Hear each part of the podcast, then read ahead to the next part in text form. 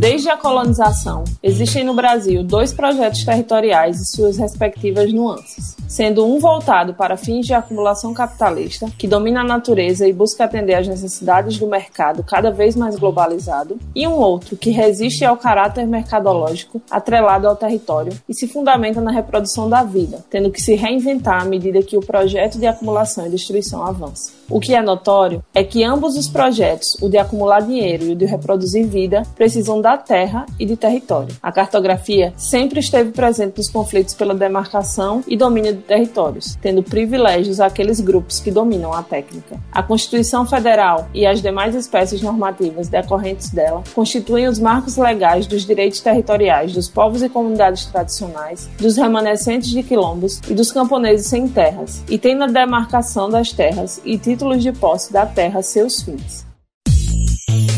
Esse é o Mapear, verbo intransitivo que significa falar, conversar, o seu podcast em geotecnologia. E no episódio de hoje nós iremos mapear sobre por que demarcar o território. Eu sou Thalita Stael, mestre em Ciências Geodésicas, tecnóloga em Geoprocessamento, bacharel em Ciências da Computação e fundadora do Mapear. E eu estou mais uma vez na companhia da professora Wed Oliveira, Olá, pessoal. Eu sou Edja, engenheira agrimensora, tecnóloga em urbanização e mestre em ciências geodésicas e tecnologia da geoinformação.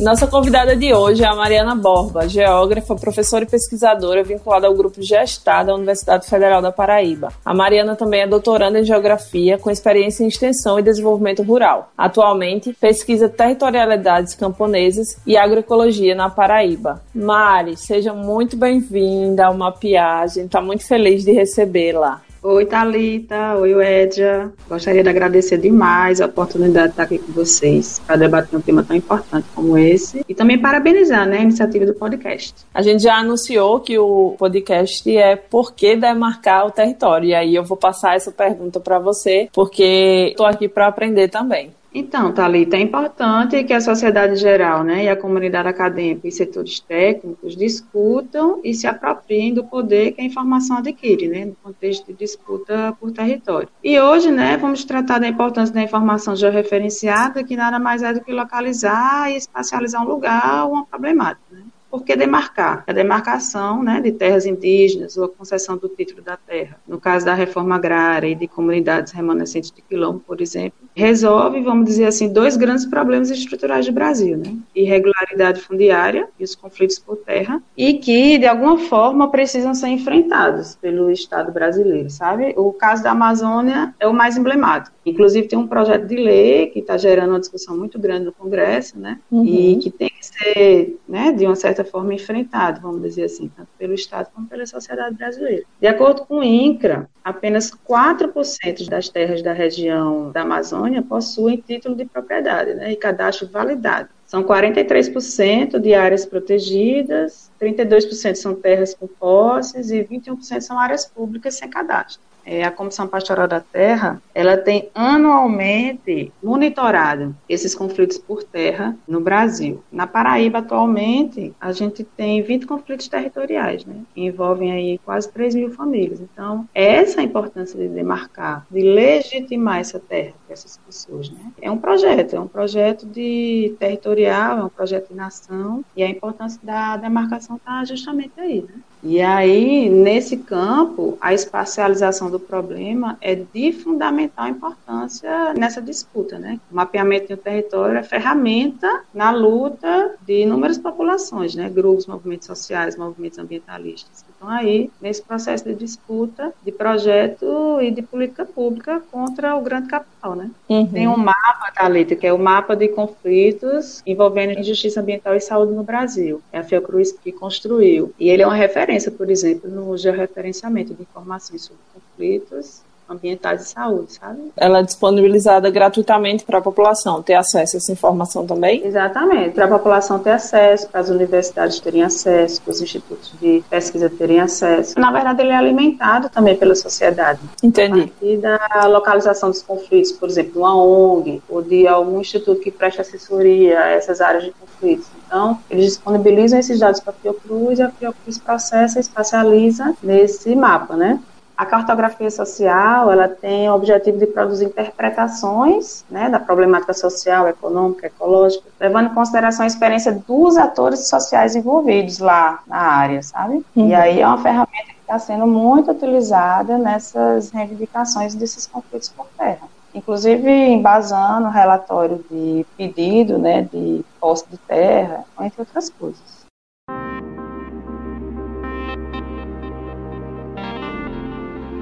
Você falou agora da cartografia social, alguns municípios que já vêm trabalhando, né, algumas entidades, algumas organizações que vêm trabalhando, a própria academia, né, pesquisadores nessa uhum. área. Você é um exemplo da cartografia social, puxando assim mais para minha área de, de conforto, de conhecimento, mas que faz essa ligação entre gestão do território, né, demarcação do território. Eu, eu penso na lei de zoneamento que foi aprovada agora no município de Conde em 2018, que basicamente ela dispõe de normas e condições para parcelamento, uso e ocupação do solo, o território era tratado só como área urbana e área rural. Só que a gente sabe, né, que tem povos e comunidades tradicionais, como a gente já trouxe, como você já colocou, que eles precisam ser demarcados de uma forma especial também, né? E para isso, uhum. a gente precisa utilizar dessa cartografia social e também da cartografia cognitiva. Voltando só para a lei de zoneamento, né, essa do Conde, ela tem dentre uma das suas diretrizes o reconhecimento e a valorização das culturas tradicionais e sua relação identitária né, com o território, que são as EPOCs, as zonas de povos e comunidades tradicionais. Então a gente tem demarcado territórios quilombolas, terras indígenas também, também tem assentamentos dentro do nosso território. Então, assim, é um território muito vasto, né? Eu acredito que essa demarcação que a gente está falando hoje é preciso entender todo o processo, né? Como funciona. Trazendo mais para a área bem técnica mesmo, da geotecnologia, às vezes uma pessoa só ela ter o conhecimento, por exemplo, de uma imagem de alta resolução, ser um expert em sensoriamento remoto, classificação de imagens, uhum. não é o uhum. suficiente, uhum. porque a gente está falando de um processo de uma construção coletiva, através de diálogo com a população e utilização da cartografia cognitiva, que foi o que eu falei também. Aquele povo que está lá, ele tem uma imagem mental do que é o espaço geográfico, então é preciso dialogar com essas pessoas para que elas façam Perfeito. essa demarcação, né? Uma construção coletiva. Traduzir isso para a utilização de geotecnologia é respeitar a história do território, do povo e daquela cultura, né? Bem, eu acho que um ótimo exemplo dessa cartografia e desse mapeamento é o projeto da transposição do Rio São Francisco, o PICF. O PICF é a maior obra de infraestrutura hídrica do país e, devido à sua interdisciplinaridade, ele é um ótimo exemplo dessa importância. Ele tem aproximadamente 477 quilômetros de extensão nos dois eixos, o eixo leste e o eixo norte, né, os eixos principais da obra. Ele corta o Brasil de Pernambuco ao Ceará e, com isso, ele passa por vários tipos de territorialidades. Então, quando se elaborou o projeto, definir ali por onde ia, onde ia passar o canal, teve que ser identificado espacialmente onde estavam esses territórios. Territórios indígenas, quilombolas, sítios arqueológicos, área de proteção e etc. Então, imagine quão grande é essa obra. Uhum e quão grande é o tamanho desse banco de dados geográfico e o que contém ali a riqueza de informações. Então, eu lembro que assim que eu entrei para trabalhar no projeto como analista de geoprocessamento, uma das primeiras coisas que eu fiz foi olhar o banco de dados geográficos, né, e ver todo tipo de shape que tinha nele. E eu lembro das comunidades quilombolas ali bem bem delimitadas e toda e qualquer alteração que fosse ocorrer próximo a essas áreas, próximo ao canal, a gente tinha que verificar primeiro, cruzar cruzar esses dados e ver se não atingia diretamente os territórios quilombolas, os indígenas, os sítios arqueológicos, porque nós tínhamos Perfeito. que, de fato, proteger, desviar né, dessas áreas.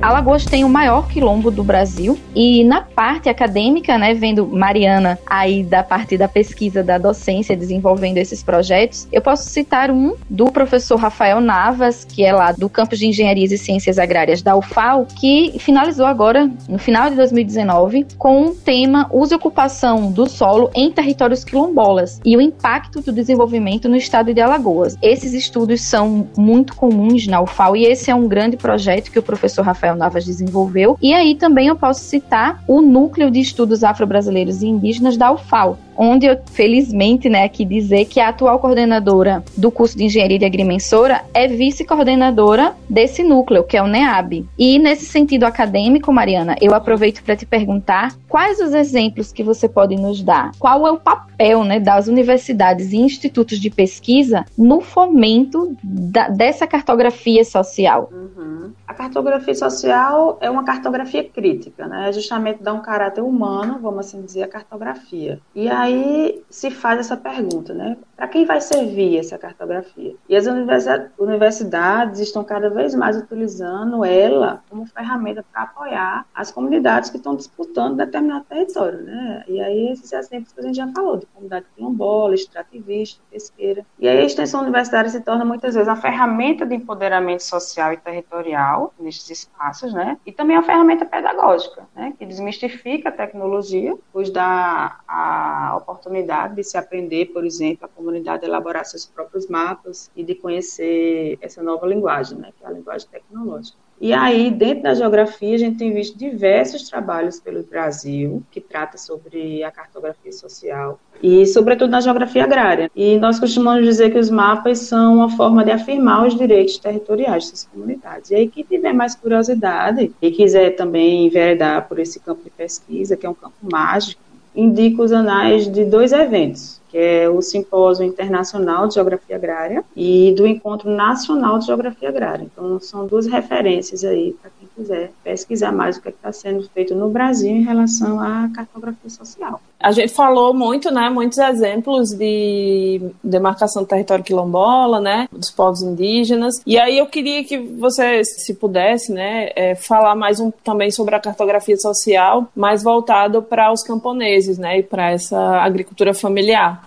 Olha só, Thalita, meu tempo de pesquisa, no doutorado, eu trabalho com territórios camponeses que já foram demarcados pela reforma agrária, né? Então, eram camponeses sem terra, antigos sem terra, que agora são assentados já reforma agrária, na Paraíba, né? Eles são exemplo de como é, os sujeitos que historicamente né, foram negados o direito à terra, foram expropriados da terra, a partir dessa conquista da terra, conseguem desenvolver o território do ponto de vista da produção agrícola, né? Então, eles tiveram a oportunidade de ser assentadas. Alguns já têm o título da terra, outros ainda estão em processo, né, mas todos são assentados. E aí eles têm a produção voltada para a agroecologia. Então eles fizeram essa transição de agricultura convencional, né, aquela que usa veneno, agricultura convencional, e hoje produzem de forma agroecológica. Agora isso seria impossível se, se realizar sem a conquista do território, né? E aí a gente não trabalha diretamente com cartografia social. Eu trabalhei com social quando fui extensionista do INCRA, e aí justamente eram áreas que ainda não estavam definidas como áreas de reforma agrária, né? Mas eu tenho uma referência para te dar de um trabalho da Federal Fluminense, de uma colega minha da geografia, que é a Mara de Lara, e que ela trabalha com as comunidades caiçara do Rio de Janeiro, e aí ela fez um trabalho brilhante sobre a demarcação do território a partir da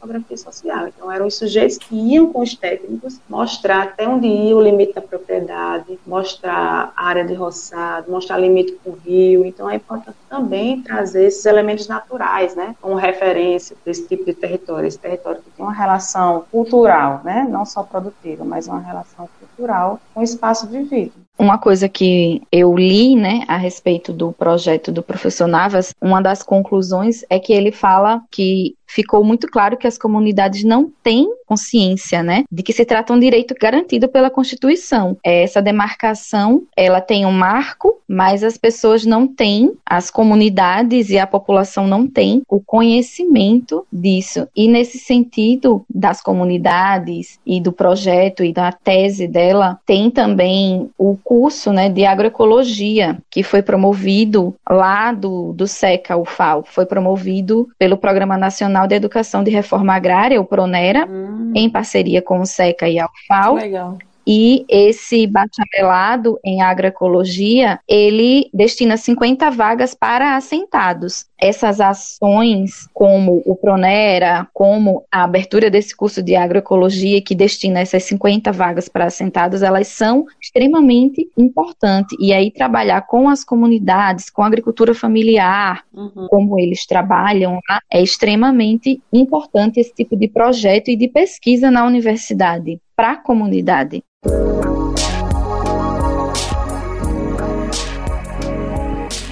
Demarcar território é, é, trazer essa dignidade, né? Porque demarcar território, ele é o início de tudo, né? Eu só digo que eu tenho as vagas, por exemplo, para os assentados, como você trouxe, porque aquele território está demarcado e eu sei que aquele povo é assentado. Né? Então tudo começa do direito à terra, como a gente falou. Eu acho que esse podcast, o que a gente está tentando despertar você que está ouvindo, é que existe a prática de uma ciência cidadã também, né? Ela está a ser construída nas tecnologias. Então a gente precisa utilizar dessa tecnologia para garantir direitos básicos, né? Como direito à terra e entender todo esse processo, né? Como um processo coletivo. A gente precisa pensar nesse sentido. A prática de uma ciência cidadã também está a ser construída nas tecnologias. Se alguma de vocês duas quiserem falar mais alguma coisa, a gente já está chegando ao fim do nosso episódio. Eu gostaria de agradecer a vocês mais uma vez. Falar um pouco também do Gestar, que é o grupo de pesquisa no qual eu estou vinculada, e que tem uma grande experiência né, na defesa dos direitos humanos e nesse tipo de discussão que a gente está tendo aqui. Ele tem uma página no Instagram, ele tem uma página no Facebook. Convido vocês também a dar uma olhadinha sobre o que a gente está discutindo e trabalhando lá. Mari, muito obrigada por aceitar nosso convite, por trazer um tema muito delicado, muito importante. Eu sempre falo, né, que todos os nossos episódios são escolhidos com muito carinho, pensando realmente em tocar você que está ouvindo de uma forma diferente das convencionais, entender que tecnologia ela está ligada sempre a políticas públicas, que elas não se dissociam e que está em diversos âmbitos, né? Então hoje a gente tratou da demarcação de terra, que é algo que parece ser tão distinto, distante do tecnicismo, né? Das coisas mais técnicas, de banco de dados geográfico, de imagem de satélite, parecem estar distantes, mas não estão. A gente só precisa que essa sinergia funcione de uma forma que, no fim, o povo seja sempre o foco para que a gente possa viver bem em sociedade. Eu acho que é esse o recado que esse podcast quer trazer também. Wedja, obrigada mais uma vez também pela companhia e parceria. Obrigada, Talita. É um prazer estar aqui e realmente nesse tema que é tão delicado e tão importante, é exatamente isso que você falou. A nossa intenção é mostrar que a tecnologia, a ciência tem toda uma dificuldade, vamos assim dizer, colocar nesse termo, mas nós precisamos, nós como pesquisadores profissionais, precisamos tornar essa ciência e essa tecnologia fácil e acessível para a população, para resolver os problemas da população e que eles entendam o que é que a gente está trabalhando, por mais difícil que seja, mas a gente tem que traduzir isso de forma fácil. E eu agradeço pela presença da Mariana, por toda esse conteúdo maravilhoso que ela passou pra gente. Agradeço a todos os ouvintes e peço que vocês sigam o Mapear e continuem conosco. As referências dos dados apresentados no início do programa encontram-se na descrição desse episódio na sua plataforma de acesso. Muito obrigado pela escuta, mas não pararemos por aqui. O mundo é grande e ainda há muito sobre o que mapear. Você pode nos acompanhar também pelo Instagram, no nosso perfil